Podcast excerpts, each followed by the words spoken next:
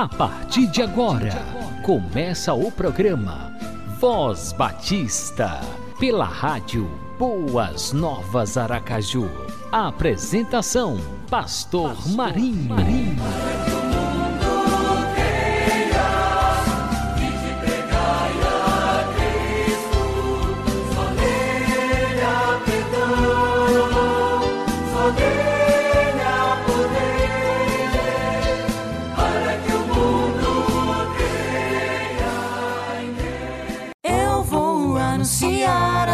Novas, dizer ao mundo que sou Senhor.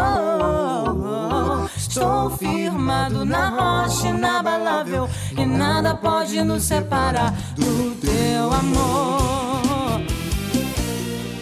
Graça e paz para você que está conectado na rádio Boas Novas Aracaju. Estamos começando mais um programa Voz Batista e é sempre bom contar com a sua companhia, com o prestígio da sua audiência. E no programa de hoje teremos o Desafio de Missões Sergipe 2021. Sim, porque os batistas sergipanos estão empenhados em uma grande campanha missionária, uma grande campanha de evangelização no estado de Sergipe, que tem como tema Vou anunciar as boas novas. E você vai ser então motivado, você vai ser despertado no programa de hoje através da palavra da missionária Lisete Perrucci, para que você possa também se dispor a se envolver nesta obra, orando, contribuindo, indo cada dia anunciar boas novas de salvação aos nossos irmãos sergipanos. Vamos então ouvir aquilo que Deus tem para os nossos corações, esse grande desafio de Missões Sergipe 2021. Repito, na instrumentalidade da serva do Senhor, missionária Lisete Perruzzi. Meus irmãos, agora nós vamos ler a palavra de Deus em Isaías 40, os versículos de 1 até o versículo 9. O versículo 9, então, é a nossa divisa, a nossa campanha Vou anunciar as boas novas. E eu espero que no final desta noite, no final deste culto, você esteja firmado em seu coração e dizer o seguinte: vou, não vou não, eu já estou anunciando as boas novas de salvação. Então, que Deus continue nos abençoando e falando aos nossos corações. O texto diz assim: Consolem, consolem meu povo, diz o Senhor. Falem com carinho a Jerusalém. Digam-lhe que seus dias de luta acabaram e que os seus pecados foram perdoados. Sim, o Senhor castigou em dobro todos os seus pecados. Ouçam, uma voz clama: abram caminho no deserto para o Senhor. Preparem para o nosso Deus uma estrada reta na, estra na terra desolada. Aterrem os vales nivelem os montes e as colinas, endireitem as curvas, tornem planos os trechos acidentados. Então a glória do Senhor será revelada e a todos e todos verão, pois o Senhor falou. Uma voz disse: clame, e eu pergunto: que devo clamar? Anuncie que os seres humanos são como capim sua beleza passa depressa, como as flores do campo. O capim seca, as flores murcham, quando o Senhor sopra sobre elas. O mesmo acontece com os seres humanos. O capim seca e as flores murcham, mas a palavra do nosso Deus permanece para sempre. Ó Sião, mensageiro de boas notícias, grite do alto dos montes, grite mais forte, Ó Jerusalém, grite sem medo, diga às cidades de Judá: seu Deus está chegando. Que Deus abençoe essa palavra em nosso coração, em nome de Jesus. Amém. Meus irmãos, a gente vai entender um pouco aqui o que é a palavra. Essa palavra vem para nós. E essa palavra foi uma visão do profeta, do profeta Isaías uma visão até de futuro, porque nessa época ela, Israel ainda não estava sobre o exílio, mas era preparando, era dizendo o que, é que ia acontecer. Israel entrou no exílio babilônico e então essa palavra já estava em seu coração. Hoje nós vivemos o mesmo tempo. Aqui era um tempo de angústia que o povo ia viver. E hoje nós estamos vivendo esse tempo um tempo de caos, um tempo de aflição. Uma pandemia agrega muitas situações desastrosas a uma sociedade. Questão da saúde, economia, instabilidade política, violência, intolerância na família. Quantas famílias se separaram por causa da, da, da questão da reclusão, da, da pandemia? Quanta falta de, de carinho, quanta falta de calma no meio ou dentro da família. A insegurança quanto ao futuro da igreja e dos nossos filhos. É preocupante a gente ver que hoje a gente olha para trás e vê algumas igrejas que ainda não conseguiram abrir os seus santuários. Irmãos, algumas igrejas vão precisar de revitalização por conta da pandemia. O desespero, o medo, o esfriamento dos crentes em tempos como este, então Deus conclama a sua igreja. Deus conclama cada crente que tem em suas mãos uma resposta para todo esse caos. E essa resposta vem aí no primeiro versículo e o, e o segundo versículo deste capítulo, dizendo que nós precisamos consolar as pessoas, consolar o nosso povo. Às vezes a gente olha aqui no nosso estado de Sergipe, ah, deixa a coisa rolar, não me interessa, mas não é assim, queridos. Uma certa vez eu ouvi uma pessoa, uma pessoa crente, e ela disse que estava tão abalada, tão abalada diante de tantos casos. E ela disse: Eu não sei mais o que dizer para as pessoas. Meus irmãos, é inconcebível um crente não tem uma palavra de conforto, de consolo e de esperança para as pessoas que estão em aflição. Nós precisamos, como disse aqui o profeta, precisamos falar, levar consolo e falar com carinho ao nosso povo. É como se a gente saísse assim, sabe, e falar com o nosso coração ao coração das pessoas que estão sofrendo. Ter calma Está numa fila, alguém passou, por que precisa agora a gente ficar angustiado? A gente precisa ter calma. Nós somos o povo da luz, nós somos o povo de Jesus, nós somos os porta-vozes dessa, dessas boas novas, dessas boas notícias de salvação às pessoas. Precisamos estar preparados. No versículo 3 e versículo 4, vai nos dizer também que Deus convoca a todos nós individualmente, como igreja, para anunciar o plano de Deus para a transformação dessa realidade. E aí, isso aí, meus irmãos, me dá uma esperança tão grande. Quando eu vejo, então, as pessoas, tanto sofrimento que nós já tivemos, ainda estamos tendo, mas tem uma esperança no nosso coração. Tem as boas novas que estão plantadas aqui dentro da gente. A gente não está sozinho, a gente tem as boas novas de salvação do nosso Deus. A mensagem que o profeta traz aqui nesta hora é que ele está dizendo: a realidade será transformada. Irmãos, por pior que seja a situação que nós possamos vivenciar neste estado, nós precisamos ter a consciência de que isso vai passar. E vai passar e se ficar até o dia da volta de Jesus, continuaremos dizendo: vai passar, porque Jesus Cristo está voltando. E quando ele vier com a sua glória, ele vai então transformar tudo numa grande vitória. Preparem o caminho ao nosso Deus, igreja. Não vamos ficar de braços cruzados. Temos que respeitar tantas restrições, temos sim, mas também nós temos chance de fazer tantas outras coisas.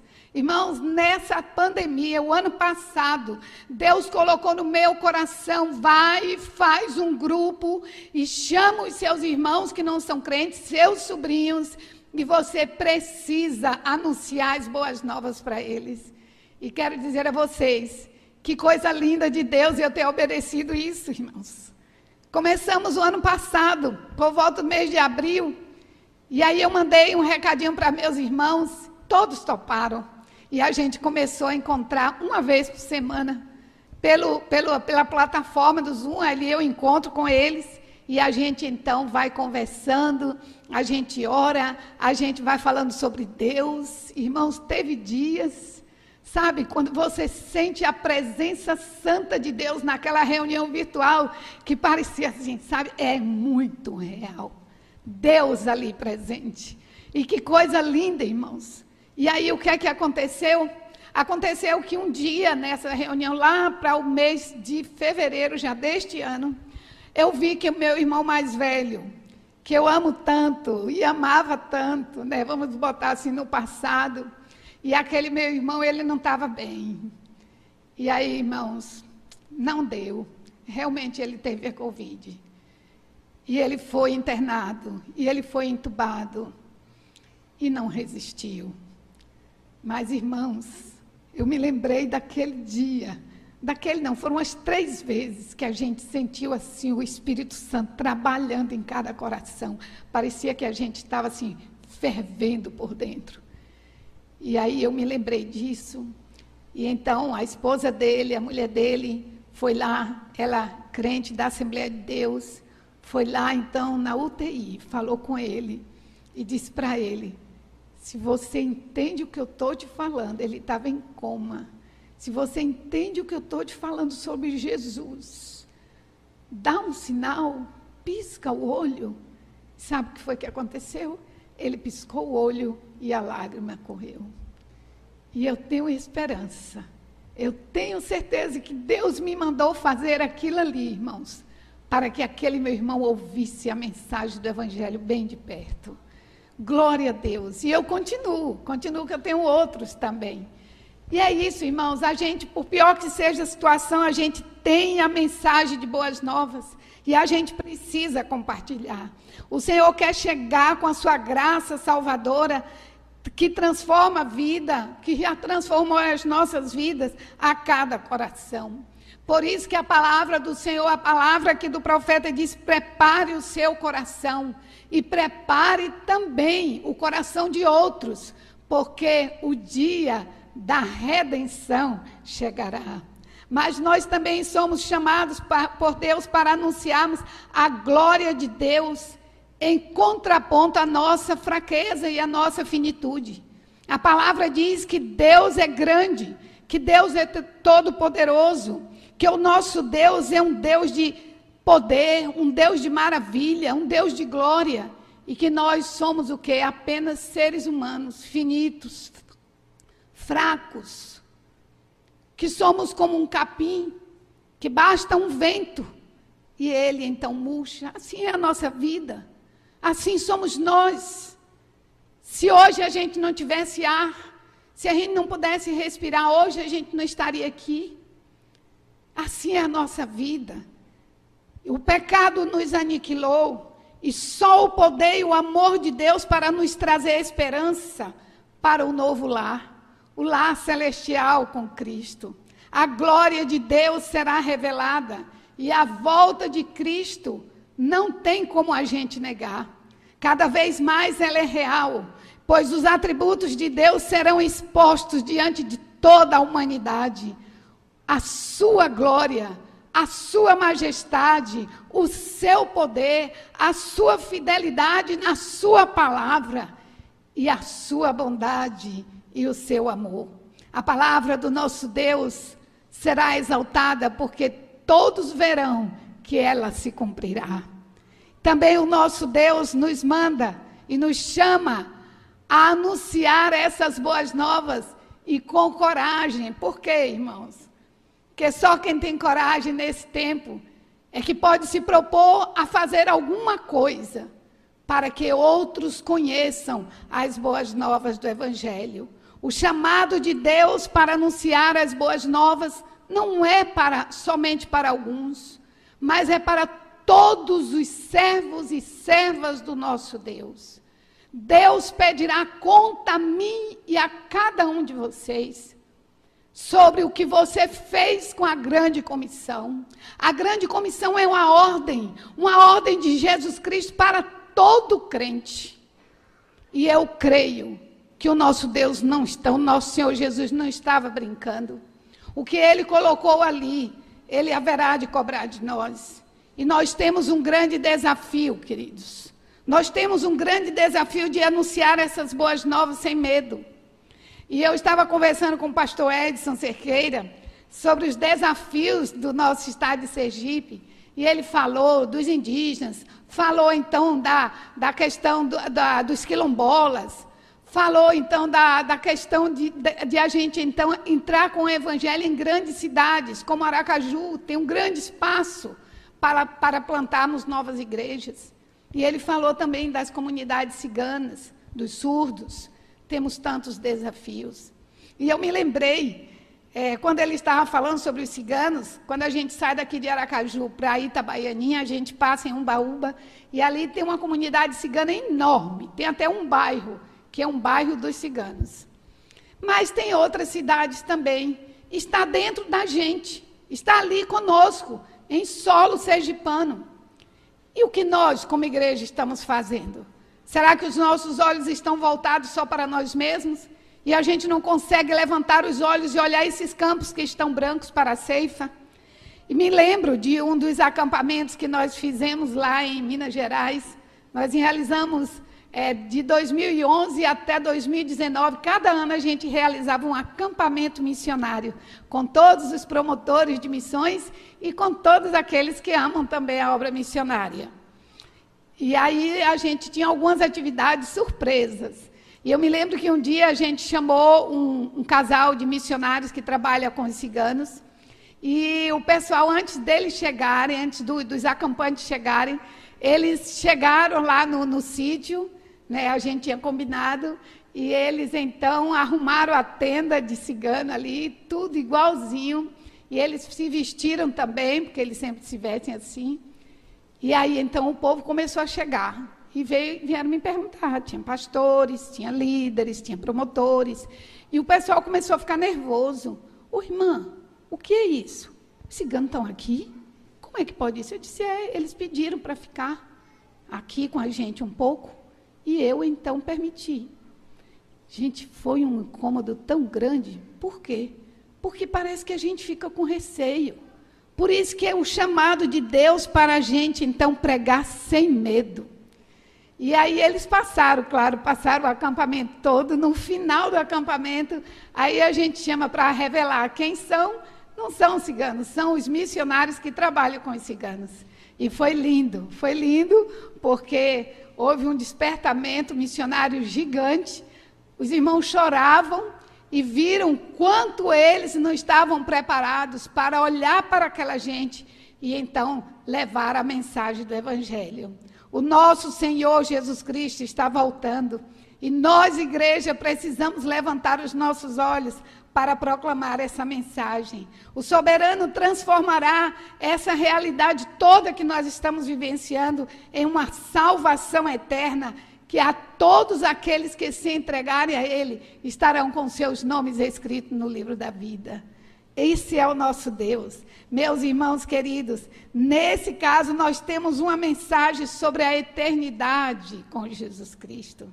E eu espero em Deus que cada um aqui nesta noite, ou seja, de uma forma de intercessão, clamando a Deus, sabe, irmãos, aquela, aquela oração que rasga a alma, que você pode chegar diante de Deus à noite, madrugada, chorando e dizer: Deus, é insuportável para mim eu ter meu endereço para o céu e o meu filho, meu esposo, minha esposa, minha mãe, meu pai, meus vizinhos. Para onde eles irão? Para onde irá uma pessoa sem Jesus? Meus irmãos, se você orar com o coração assim, entregue a Deus. Se você orar com compaixão e com a sua alma, creia que você será o primeiro a ser atingido por esse chamado. Somos esses mensageiros de Deus para levar as boas novas. E como diz lá em 2 Reis, capítulo 7, versículo 9, se a gente não falar, então nós seremos culpados. Essa é a história que está escrito lá daqueles dois, aqueles quatro leprosos que foram lá, lá no acampamento assírio. E aí então eles viram que não tinha ninguém lá. O povo de Israel estava com fome, vocês sabem dessa história. E eles viram que tinha salvação ali, tinha comida. E eles poderiam levar a notícia boa para Israel, que estava acuado, fechado, travado. E aí então foi feita essa esse momento sublime deles irem lá e falar então para o povo de Israel. Existe esperança, tem alimento, nós encontramos. Meus irmãos, que sejamos como esses homens. Que a gente possa dizer para os nossos parentes, para as pessoas que estão ao nosso redor, ao nosso estado inteiro, dizer: há esperança, tem alimento espiritual para todos que quiserem, para todos aqueles que estão sedentos, para todos aqueles que estão famintos. Porque, portanto, nós coloquemos as nossas vidas como atalaias de Deus, levando esta mensagem de graça e de salvação a todos que estão ao nosso alcance. Coloque tudo o que você tem, tudo o que você é, para se unir ao povo de Deus, para se unir aos anunciadores das boas novas e assim alcançarmos todos que estão no nosso solo sergipano. E aí, irmãos, nós vamos ver ainda este ano e o ano que vem um grande rio de salvação em todo o nosso estado de Sergipe. Você deseja, o pastor, o nosso irmão Judson, ele estava falando que dói o coração dele quando ele olha para uma triste, é muito, é gente, mas é muito pouco. Quando ele disse é muito triste, a gente ter apenas 15 mil crentes batistas aqui no estado. Você deseja, irmão, ver um rio de salvação, ver muitas e muitas pessoas aceitando a Cristo nesse estado? Então chegou a hora de você dizer: eu vou anunciar as boas novas. Vou, eu já estou indo, eu já estou começando, eu não vou ficar parado. Eu vou levar essas boas novas de salvação a todas as pessoas que estão em nosso estado. Então, o nosso estado de Sergipe deixar de ser, deixará de ser um estado pequeno em termos de crentes. Vai crescer, as igrejas vão encher, nós teremos um novo tempo, nós teremos um, um tempo de avivamento, porque isso é prova de avivamento quando a igreja começa a sair e ir para fora. Isso lá na nossa igreja, nós temos orado e clamado a Deus, Senhor, põe a igreja para fora, Senhor. Põe a igreja para andar. Põe a igreja, Senhor, lá para fora para levar a tua mensagem de boa nova. Então, queridos, é isso que o Senhor Jesus quer nos falar nesta noite. Você está pronto? Você deseja nesta noite assumir um compromisso com Deus, assumir um compromisso de estar na presença de Deus, levando então as boas novas de salvação a tantas pessoas que estão próximas de você? Eu gostaria de pedir agora a você que você abaixasse a sua cabeça e pudesse orar ao Senhor. Esse tema foi falado, foi pregado aqui durante alguns meses. E agora está diante de nós uma resposta que nós precisamos dar ao nosso Deus. A palavra de Deus, irmãos, vem ao nosso alcance e a gente não pode fazer de conta que nada aconteceu. A gente precisa falar com Ele. A gente precisa dizer ao Senhor alguma coisa. E aí, nesta noite, você tem essa oportunidade. Nós estamos precisando de jovens para ir para o radical. Radical do sertão. Essa carreta vem aí, vai precisar de tantos radicais. Hoje nós já temos 400 jovens radicais espalhados em todo o Brasil. Nós queremos chegar a mil até o ano que vem. Eu estou muito feliz que aqui dessa igreja Deus já está levantando uma jovem. E sei que Deus tem mais gente aqui para levantar. Talvez seja esta noite a noite que você vai concretizar diante de Deus a sua resposta. E que você possa dizer: Eu não vou mais negar o Senhor. E vou dizer: Eis-me aqui, Senhor. Usa-me, Senhor. Como a mensagem da música, a primeira música que nós cantamos nesta noite. Fale com Deus. Ore ao Senhor. O que Deus falou em seu coração, dê uma resposta a Ele. Você pode chegar mais com sua oferta, aquilo que você já entregou, de repente isso acontece. Que Deus toca no coração e dizer assim: meu filho, não era isso não. Você tinha que entregar X e você não entregou. E aí você vai dizer: Deus, eu quero te obedecer. Eu vou me propor a fazer o que o Senhor está falando. Talvez seja a sua vida para você ir para os campos. Você se entrega nesta noite. Talvez seja aquele compromisso daquela oração intercessora que rasga a alma. Aquela oração constante, perseverante, até que você veja os seus salvos por Jesus. Fale com Deus. Maravilhoso Deus, nosso eterno Pai. Senhor, diante de Ti, ó Deus, nesta noite estamos aqui, com muita alegria no coração, Deus, para adorar o nome do Senhor, para render graças por esta tão grande salvação. Mas nós não queremos, ó Deus, reter essa mensagem em nós mesmos. Queremos te pedir perdão, Senhor porque já deveríamos ter, ó Deus, avançado muito mais. Mas a gente tem tantos empecilhos, Pai. Tantas coisas, ó Deus, que nos intimidam. Tantas coisas, ó Deus, que nos impedem. E tudo isso, ó Deus, nós precisamos da coragem do Senhor. Como fez o profeta Isaías.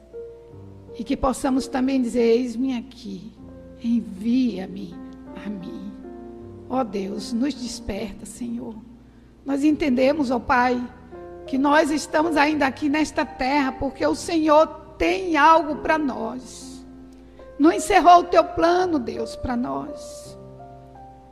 E por isso, Pai, nós queremos pedir misericórdia e ajuda do Senhor para que possamos sair de nós mesmos e irmos adiante, corajosos, diante da tua presença para anunciar essas boas novas. Senhor, move os nossos corações. Oh Deus, trabalha na nossa vida. Abençoa a tua igreja, Senhor. Que a tua igreja precisa e tem, ó oh Deus, condições de se multiplicar muito mais, Senhor. Que muitas e muitas outras igrejas sejam plantadas. Que muitas e muitas pessoas sejam alcançadas. Senhor, abençoa o teu povo. Obrigada, Senhor. Obrigada pela tua bênção.